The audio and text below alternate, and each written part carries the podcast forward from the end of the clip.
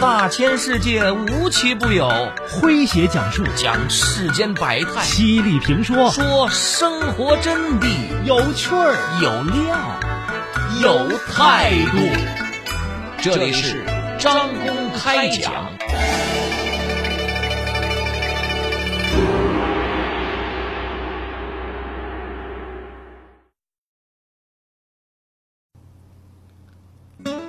为了阅读，他曾经偷偷的爬水管到老师的办公室，偷到了一本课外书，读到书页散落为止。如今，当年那个偷书的小孩，帮助像他那样渴望读书的五十万孩子，实现了阅读自由。他获得了广东好人、广州市慈善人物。全民阅读推广大使等荣誉称号，他就是毕业后公益基金创始人刘南新，广州市白云区图书馆毕业后分馆馆长。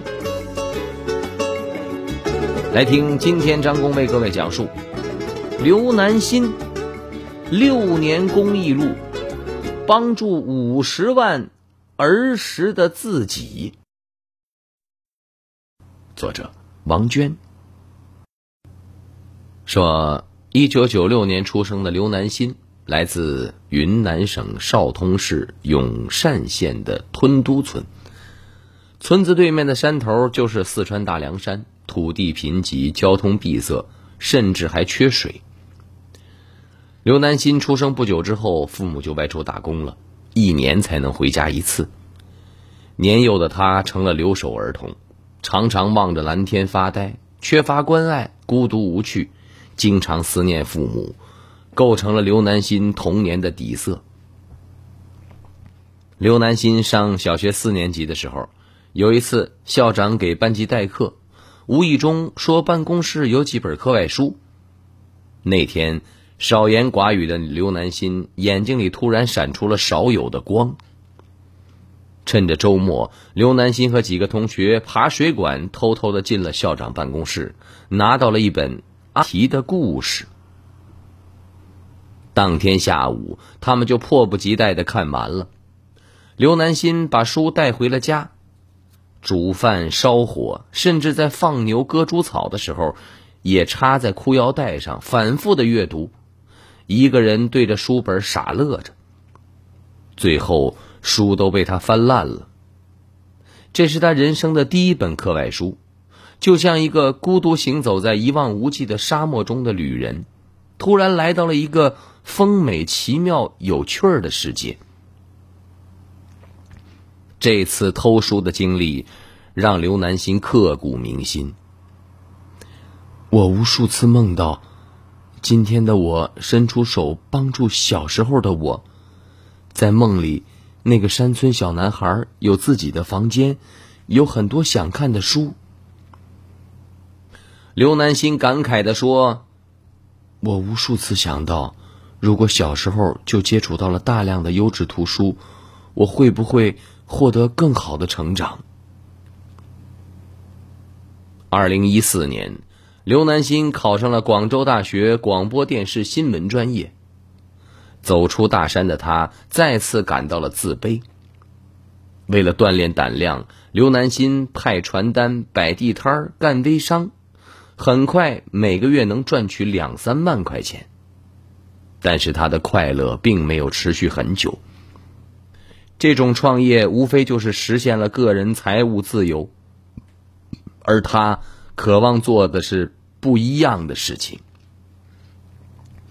在刘南新的母校，曾经有一条名叫南五路的美食街，有不少的小商贩啊推着三轮车售卖各地的美食小吃。刘南新读大二上学期的时候，这条美食街被禁止摆摊儿，一百多个摊主一下子失去了经济来源，不知所措。刘南新决定为他们做些事情。他通过开通公众号、建立网上商城、组建各个摊主的粉丝群、成立物流配送队伍，帮助美食街的小商贩们搭建起了线上点餐和配送平台。短短一个星期，竟然有超过两万人消费，帮助摊主们恢复了至少百分之七十的营业额。以前我觉得做公益需要很多钱，现在发现，帮助他人其实不必等到很有钱才能去做。刘南新说：“那些天，他不断的梦到童年的自己正在悬崖边走着山路，自卑又孤独。如今，数以千计的留守儿童仍然重复着他当年的留守生活。我要帮助他们，也就是帮助儿时的自己。”刘南新是热血沸腾啊！那天凌晨两点。刘南新写了一封充满诚意的倡议书，用亲身经历号召社会上向欠发达地区的乡村小学提供优质的课外读物。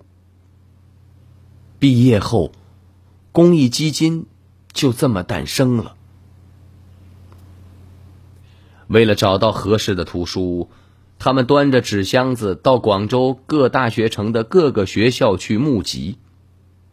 在这群年轻人的努力下，很快，第一家毕业后公益图书室在广东清远佛冈的一个乡村建立了起来。为了阅读，他曾经偷偷的爬水管到老师的办公室，偷到了一本课外书，读到书页散落为止。如今。当年那个偷书的小孩，帮助像他那样渴望读书的五十万孩子，实现了阅读自由。他获得了广东好人、广州市慈善人物、全民阅读推广大使等荣誉称号。他就是毕业后公益基金创始人刘南新，广州市白云区图书馆。毕业后分管馆长，来听今天张工为各位讲述刘南新六年公益路，帮助五十万儿时的自己。您正在收听的是张公开讲，这里是张公开讲，在下张公，我们接着往下讲。说这一干就是三年。临近毕业时，刘南新到了人生的十字路口。他翻阅了所有能查到的资料，发现大学生创建的社会公益组织大部分无法生存，公益创业成功的希望万分渺茫。但是刘南新不想放弃。据调查。接近百分之二十的乡村儿童一本课外书都没有，他渴望切实的帮助到儿时的自己。因为与绝大多数的同学就业创业的方向大相径庭，刘南新足足三个多月无法入睡，心情极度的抑郁，甚至生理失调，出现了尿床的症状。拍完毕业照，刘南新特意回了一趟老家，重新走了一遍儿时求学走的山路。他回忆起童年的自己，虽然每次考试都是第一名，但每逢学校开家长会，爸妈远在千里之外，只得央求邻居帮忙。想爸妈了，他要跑好几里的山路去村外的小卖铺。在电话一头向父母哭诉，没有玩伴时，常常自己捏几十个泥人陪自己玩。从日出到日落，刘南新做出了决定，继续做现在的公益事业。他不需要世俗的评判，死也要死在公益创业这条路上。刘南新所做的公益活动不仅仅是捐书，还依托农村小学闲置课室，打造图书室，结合当地师生的需求，配置优质的图书，并重点提升同学们的阅读技能，开展书香活动，营造浓厚的阅读氛围，让贫瘠落后的家乡成为孩子们快乐阅读的精神家园。在道教圣地老子山下出生的婷婷，每天早晨起床。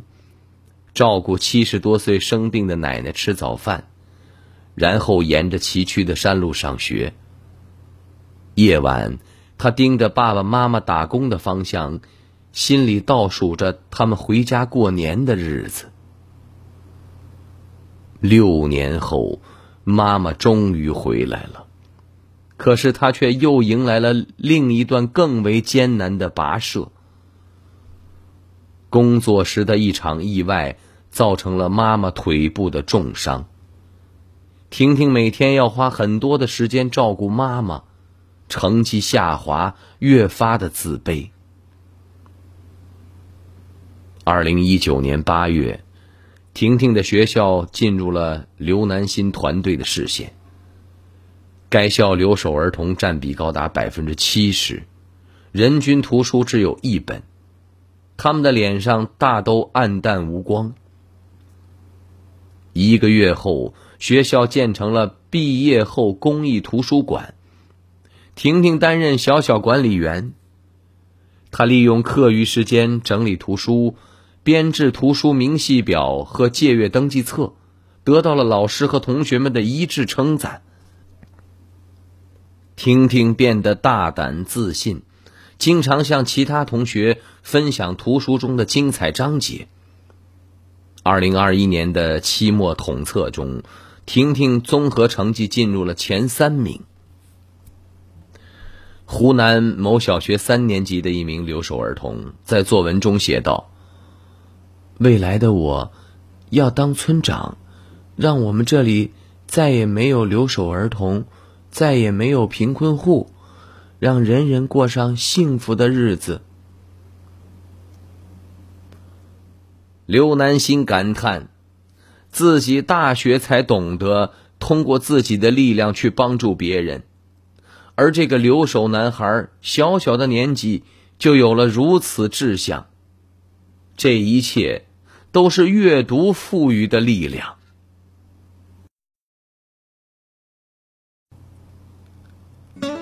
为了阅读，他曾经偷偷的爬水管到老师的办公室。”偷到了一本课外书，读到书页散落为止。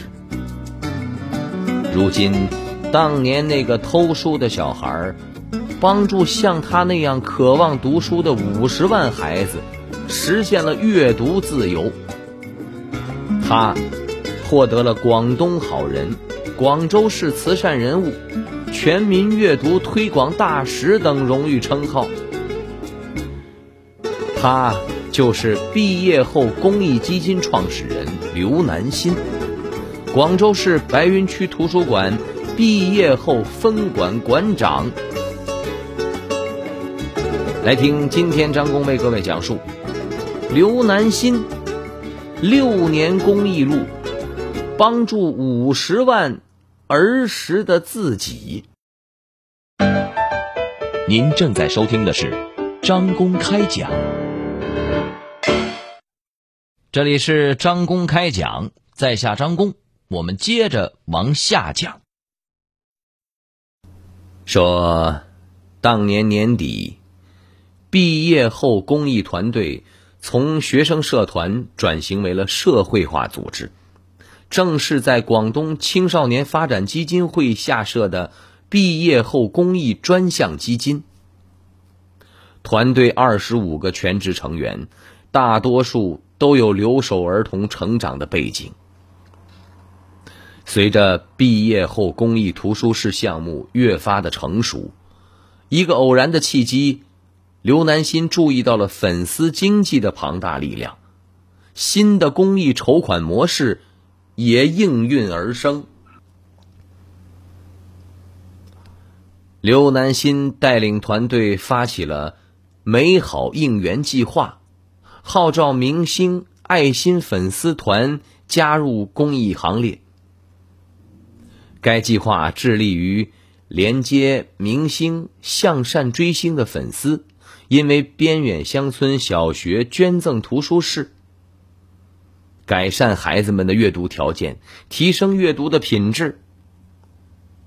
刘南新还记得，几年前一个十三四岁的追星网友，因为这个计划接触到了公益之后，以志愿者的身份。加入毕业后公益图书室项目。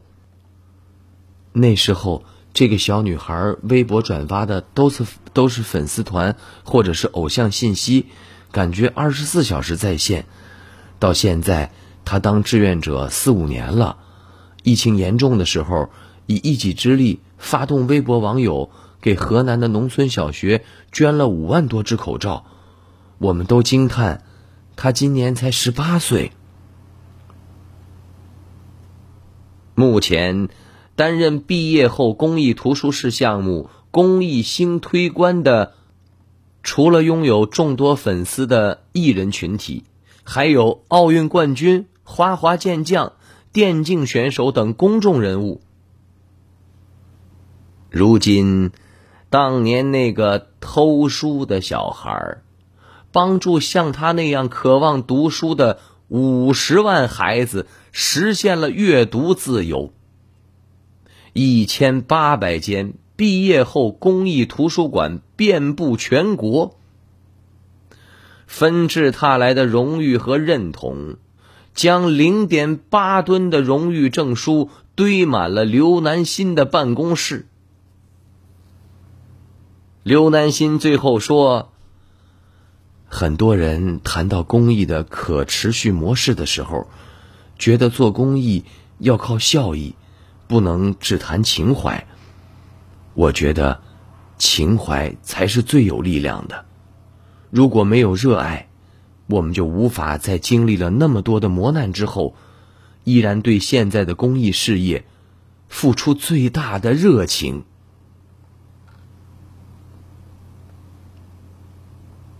好朋友们，以上就是今天的张公开讲，为您讲述的是刘南新六年公益路，帮助五十万儿时的自己。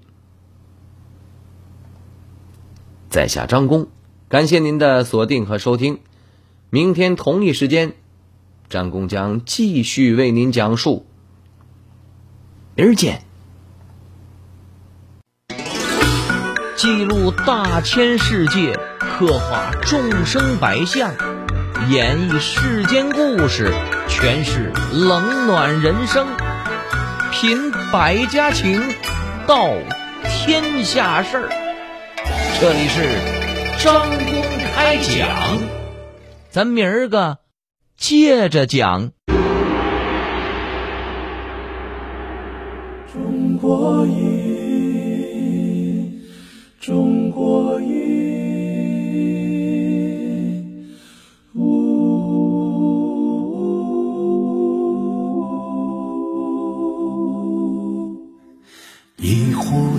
是宋词，饮尽英雄浪漫。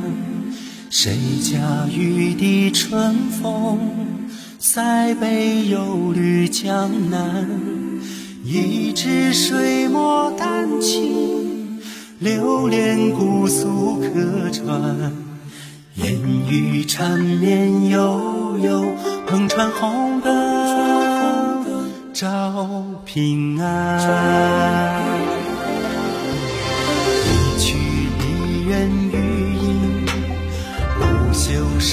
光惊艳，歌舞升平芳华。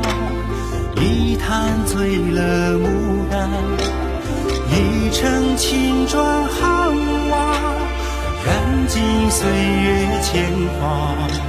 千古风流数今朝，处处天上人间。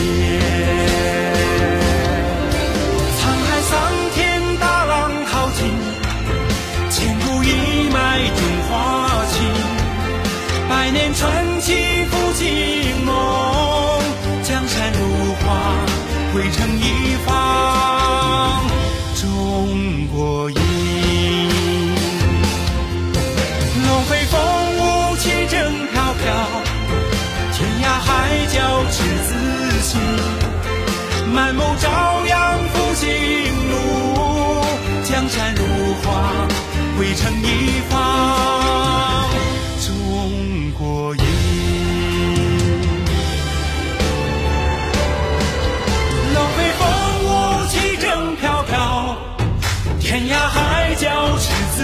心，满目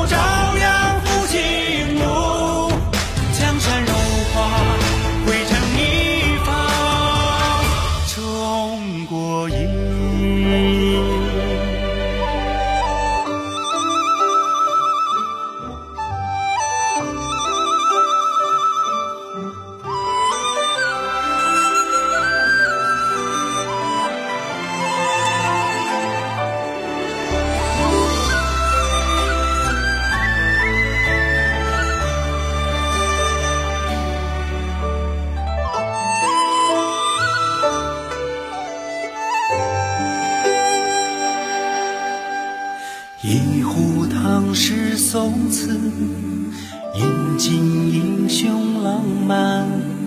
谁家玉笛春风，塞北又绿江南。一支水墨丹青，流连姑苏客船。烟雨缠绵悠悠，篷船红灯照平安。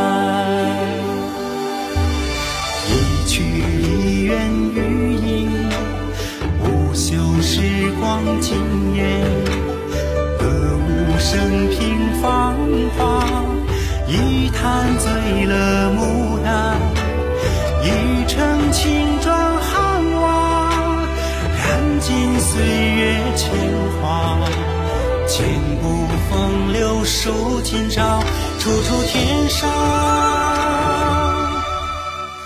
人间。